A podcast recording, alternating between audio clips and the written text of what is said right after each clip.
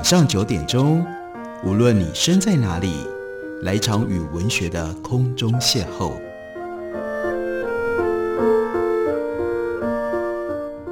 杨照谈书，邀您一同遨游文学世界，认识古今中外的经典之作。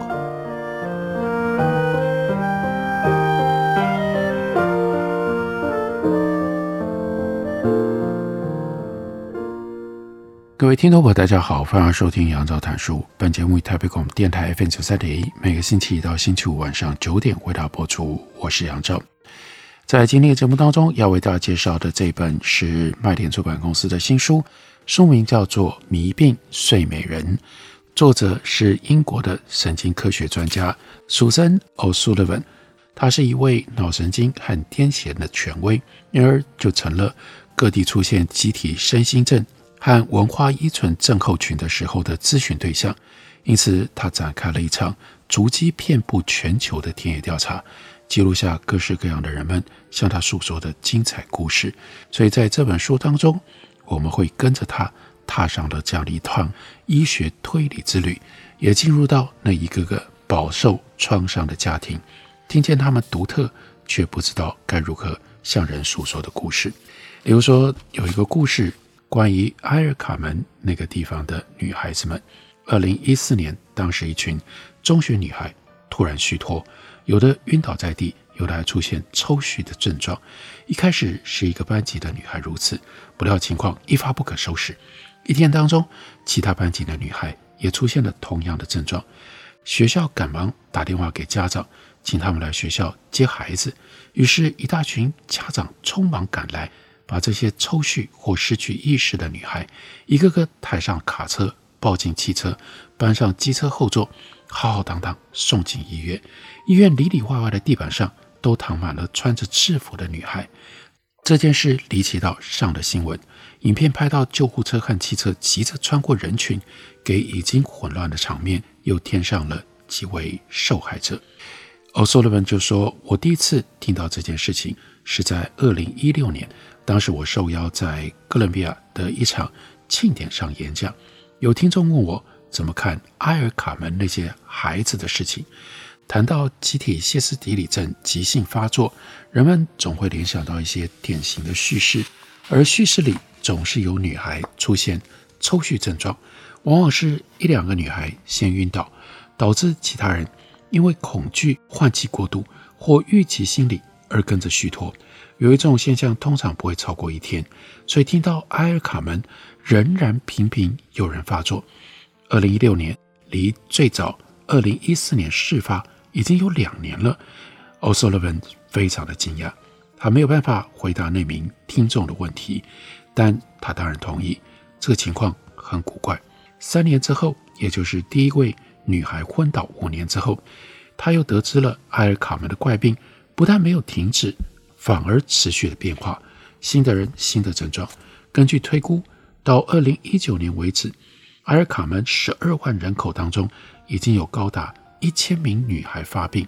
这个现象已经从一所学校扩散到其他的学校，对埃尔卡门的医疗跟社会产生了严重的冲击，而且已经五年了，还没有结束的迹象。别的地方多半没有多久就好了，为什么这里一直没有好？于是这个时候，他就去探访这里的病人。于是他就去探访在这里受到牵连发病的这些人。其中第一个是 Freda。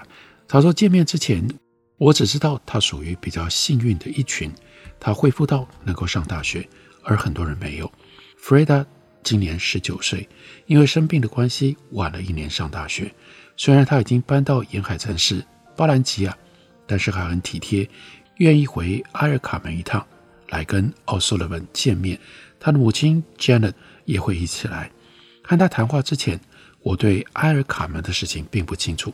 不过呢，Freda 很快的就替奥苏勒文解惑。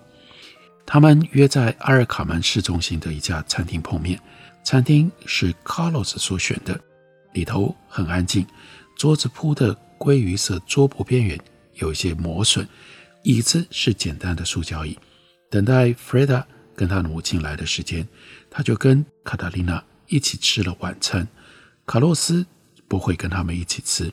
在阿尔卡门的这段时间当中，除非进了旅馆房门，否则卡洛斯总是寸步不离，守着苏珊，以免他发生任何的意外。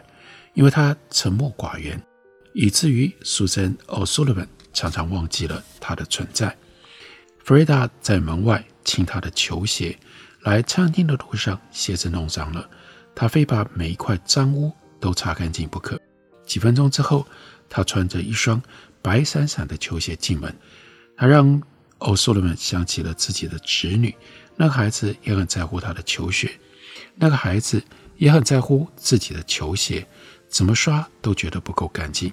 他说：“我知道弗瑞达之前病得很重，所以这个时候看到他气色红润，而且在意的事情跟同年龄的少女一样，让奥苏利文松了一大口气。弗瑞达高挑纤瘦。”皮肤富有光泽，一头黑发闪亮动人。简单自我介绍了一下，令奥苏利文意外的是，弗瑞达还没有坐定，卡塔琳娜就把我吃剩的晚餐往他的方向推。我问珍娜说：“要不要帮他们点一些东西吃？”他说：“不用。”与此同时，弗瑞达笑盈盈地接过了盘子，开始狼吞虎咽。看他的举手投足和吃东西的样子，完全想不到他不久之前。生了一场大病，我很惊讶，弗瑞达跟卡塔琳娜这么快就打成一片。对于哥伦比亚的文化，他们在哥伦比亚这几个国家，他说我显然还有很多东西要学。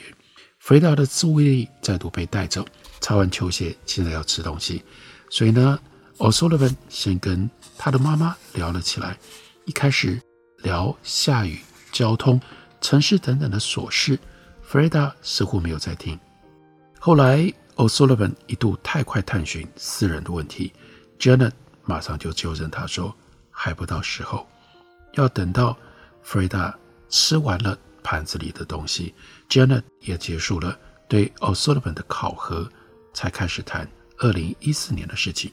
才刚进入到这个话题，Janet 就哭着说，他们前五年的日子过得非常的辛苦，因为有两个女儿发病了。”他说：“我以为我看到两个女儿死在地上，那些报纸跟医生夺走了我女儿的尊严，说他们是疯子。”二零一五年，哥伦比亚国家医学生研究院公布了一份详细的流行病研究结果，指出这场病属于集体心因性疾病，大规模歇斯底里症的现代说法。这个标签对病人全家伤害很大，每一个家长都这么说。那当奥苏利文跟 Janet 说话的时候，弗瑞达一直兴致勃勃地看着奥苏利文。当然，奥苏利文就很希望女儿能够自己说。弗瑞达这个时候把盘子推开，用非常专注的眼光看着奥苏利文，然后突然之间问他说：“你是哪一国人？”那弗瑞达特别告诉他说：“他之所以叫做弗瑞达，那是一位。” Frida Kahlo，那就是那非常有名的女画家。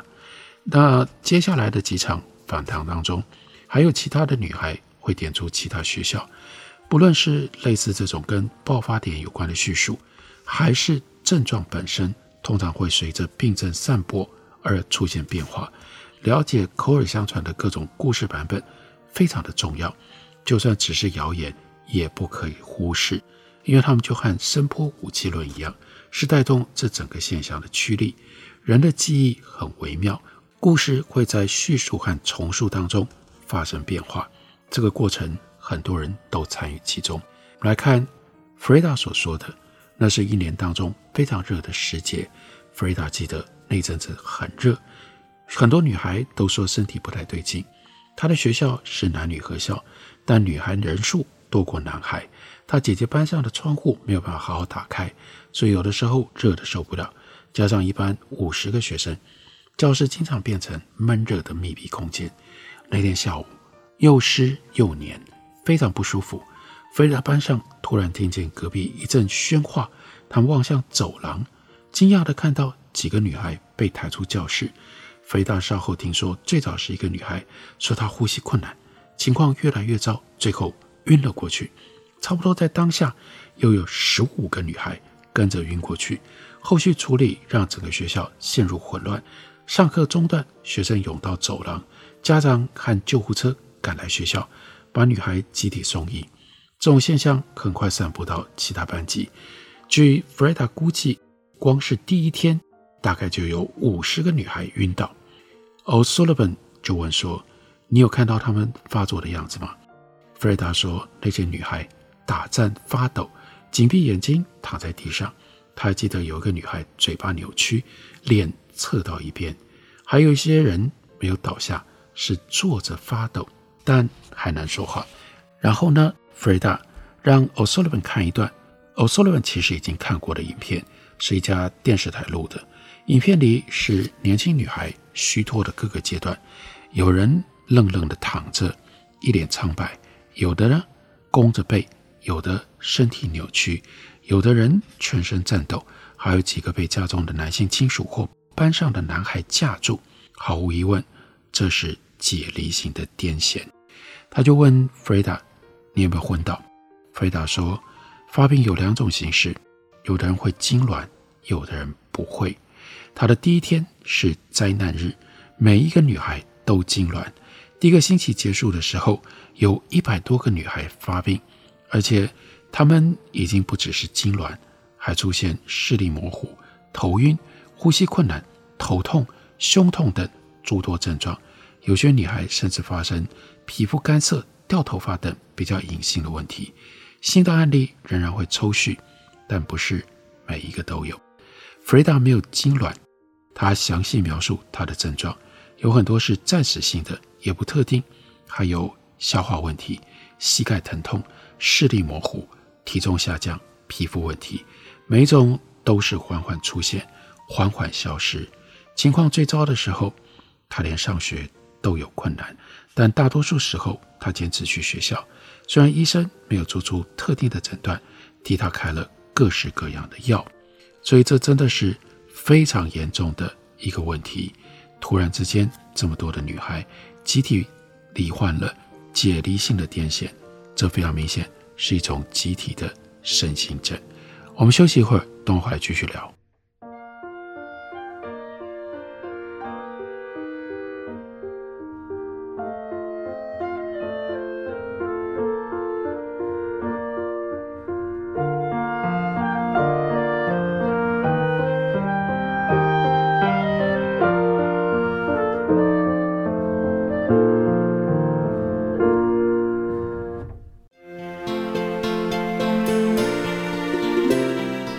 大家好，我是方山。你现在所收听的是最有活力的台北广播电台，FM 九三点一，AM 一一三四。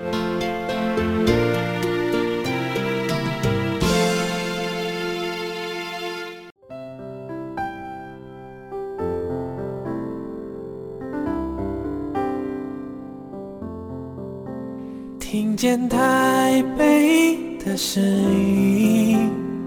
拥有颗热情的心，有爱与梦想的电台，台北广播 FM 九三点一。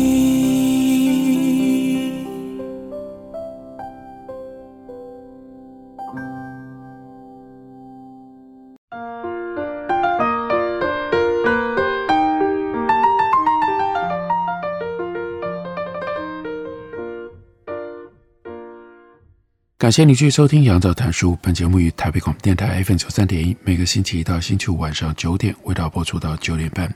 今天为大家介绍的这本书，书名叫做《迷病睡美人》，作者是神经科学的专家 Susan O'Sullivan。书里面处理的是非常罕见的身心疾病的例证，同时借由这种方法，让我们了解现在在神经科学上面对于我们的大脑，尤其是我们内在的身体跟外在心理反应跟刺激到底是如何运作？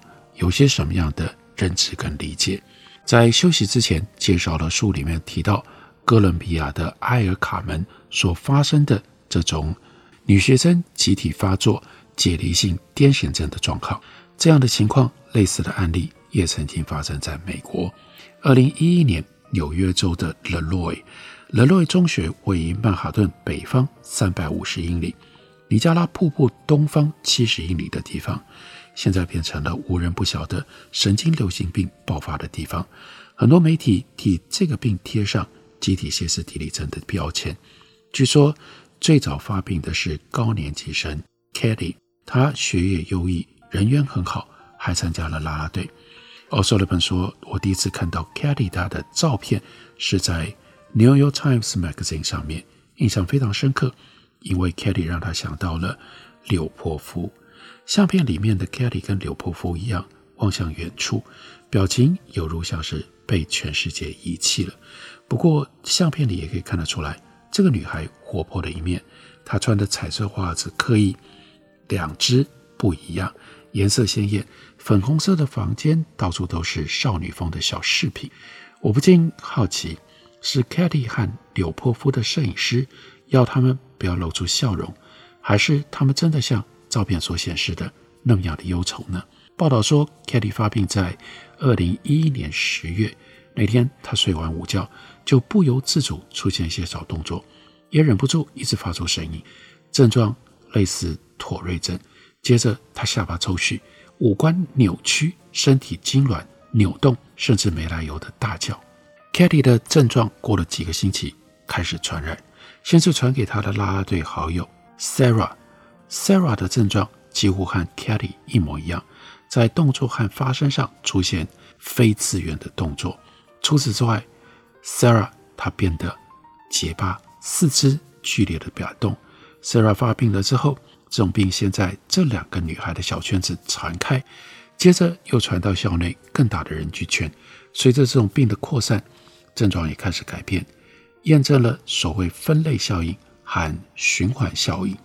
新的病人的症状变得更猛也更重，有些女孩像解离性癫痫一样全身抽搐，有的甚至无法走路。连 Katie 和 Sarah 的症状也出现了变化，她们肌肉抽动的情况。严重到不断的跌倒，最后甚至不得不坐轮椅。不过，北美这群女孩在很多方面比埃尔卡门、哥伦比亚那个地方的女孩们要来的幸运。最起码，她们都能够去大型医院看神经科。在最早发病的十二个女孩当中，十个呢去了 Buffalo 水牛城的同一个精神学团队看诊。由于发病的人数不算那么多。院方一开始没有看出病例之间的关联，也想过有可能是妥瑞症。然而，一旦发现这个病症的传播在交友圈当中，这个腿韧、这个妥瑞症的预想当然就必须被打消。医疗团队彻底调查了之后，判断这是功能性神经症状障碍症，这就是转化症。学校严肃看待这场集体发作。不但请人检查环境，也呈报 CDC 疾病管制中心、纽约州卫生处随后介入。环境检查没有发现毒素或者是传染物。爆发的前三个月，事态似乎得到控制，病患家属和平常一样信赖医生，也相信女儿一定会复原。然而，二零一二年一月，当卫生处决定在学校召开说明会，让更多人了解调查的结果，事情就开始走样了。后续发展对牵涉其中的每一个人都不好。在说明会上，卫生处向到场的家长跟学生保证学校安全无虞，也隐约透露这场爆发可能和压力有关，但他们略过细节不谈，只表示这个部分受到个资法的保护，不能够公开讨论。没想到这番说法犹如提油救火，一方面是因为学校里的人难以接受这个解释，另外一方面。因为很多人不知道功能性疾病的威力，不相信心理因素真的能够造成如此严重的神经症状。卫生处对相关资料讳莫如深的态度，更制造出不信任的氛围。转化症诊断是一回事，家长和学生对这个诊断的认识是另一回事，两者之间的落差让伤害有了可乘之机。在阿尔卡门，集体基因性疾病的标签带来混乱。在 LeRoy 转化症的诊断同样掀起波澜，功能性疾病或身心症的诊断经常受到误解。类似情况，我们在平常行医的时候也屡屡出现。对这种类型的疾病，大家自以为了解的东西大多是错的。当他们极力抗拒功能性疾病的诊断，他们抗拒的其实是对这种病早就已经过时的错误的诠释，而不是现今所了解的功能性疾病。在了洛维中学，随着其他学生跟家长产生了疑虑，病人跟家属的想法也开始动摇。质疑转化症诊断的耳语传开了之后，他们迫不及待想要追讨更好的答案。由于学校和医生都坚决支持转化症的解释，有些家长觉得他们别无选择，只好另觅管道来求助。其中一名家长找上了记者，试图以诉诸媒体的方法逼当局行动。他们没有预见这个举动会带来的影响。二零一二年一月中旬。Katie、Sarah 和他们的母亲一起现身在 NBC 的 Today 节目当中。LeLoid 的流行病就变成了目光焦点。坐在大沙发上，Sarah 紧张地抽动，坚称自己没有感觉到压力，一直到症状开始出现。Katie 的非自愿动作似乎控制得比较好，至少受访当天是如此。她肩膀下垂，看起来幼小而脆弱。对他们来说，上电视。既是为了要呼吁行动，也是为了要寻求答案。他们在直播节目上抨击身心症的解释，也表达对医生和学校的疑虑。另外，像是预告《阿尔卡门》即将上演的情节，他们埋怨没有得知所有检验的结果。换言之，显然有人掩盖事实。两位母亲都说女儿向来人缘不错，也融入学校生活。他们要求为这些女孩跟学校环境。做更多的检查。访问者知道他们被诊断为转化症，问这些女孩和他们的母亲对此有什么感想。Sarah 对访问者说：“我很愤怒。”他的母亲补了一句：“他们宣称的事实根本不是真相。” Today 这个节目效果惊人，这些女孩攻占美国大小频道长达一周，每一台都把他们当作重要新闻处理。他们甚至引起了国外媒体的注意，比如说英国的《Daily Post》就用斗大的标题写着：“美国同校十二名女孩罹患神秘怪病，出现非自愿动作及出生等类妥瑞症症状。”这种故事本来就容易引人瞩目，再加上背后隐隐露出阴谋论的味道，大众都很好奇，为什么医生要那么快就把这些女孩打发掉？学校是不是隐瞒了什么？媒体对集体心因性疾病产生强烈的窥探欲。对这场纽约小镇爆发的集体歇斯底里症，CBS 新闻制作主张认为原因是心理冲突。在解释这份诊断的意义的时候，CBS 说：“举例来说，如果有个女人深信生气是不对的，在她真的气起来的时候，她感觉到的可能是麻木。不论学校或者是卫生处怎么样担保。”媒体似乎都打定主意，非得要挖出一些神秘的东西。医生被他们不公平地扣上了愚蠢的帽子。LeLoid 在他们笔下变成了阴郁不安的小镇，忧心忡忡的家长渴求真相，有些人甚至不敢让孩子上学。与此同时，新的案例持续爆发，其中包括了学校的一名男孩，还有一名和学校毫无瓜葛的中年妇人。NBC 的访问播出之后。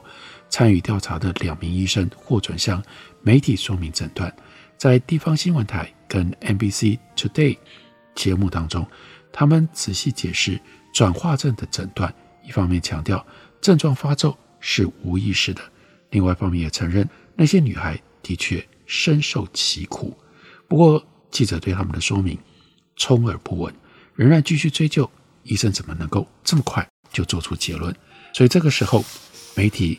分成了两大阵营，一派接受转化症的解释，另外一派不接受。而前者掉入了老掉牙的窠臼，把现在的情况跟一百多年前的歇斯底里症混为一谈。讨论焦点万变不离其宗，那就是压力，逼着家长也不得不站出来保护孩子。媒体认定的原因包括了。父母生病了、单亲家庭了、家境拮据了、家庭失和等等。找出这些女孩面临的挑战并不难，一口咬定的就是病因，也易如反掌。但这种做法忽视了一项事实：每个人都有不足为外人道的秘密，或者是不开心的事。你如果想要找，就一定找得到。更何况 Leroy 没落已久，家家有本难念的经。于是到了这个时候，Leroy 这个事件就变成了 witch hunting。变成了猎巫的一种集体行动的反射，或者是扭曲了。所以从心理可以影响身体，甚至可以产生集体性的影响。但是如果我们对这方面的科学知识不充足的话，我们就可能犯下各种不同的错误，以至于更进一步加剧了问题的程度。迷病睡美人就是 Susan O'Sullivan。他将他自己的科学专业知识，经过了非常动人的转化，而形成了一本很好读，而且可以给我们众多知识收获的科普书，介绍给大家，推荐给大家。感谢你的收听，下个礼拜一同一时间我们再会。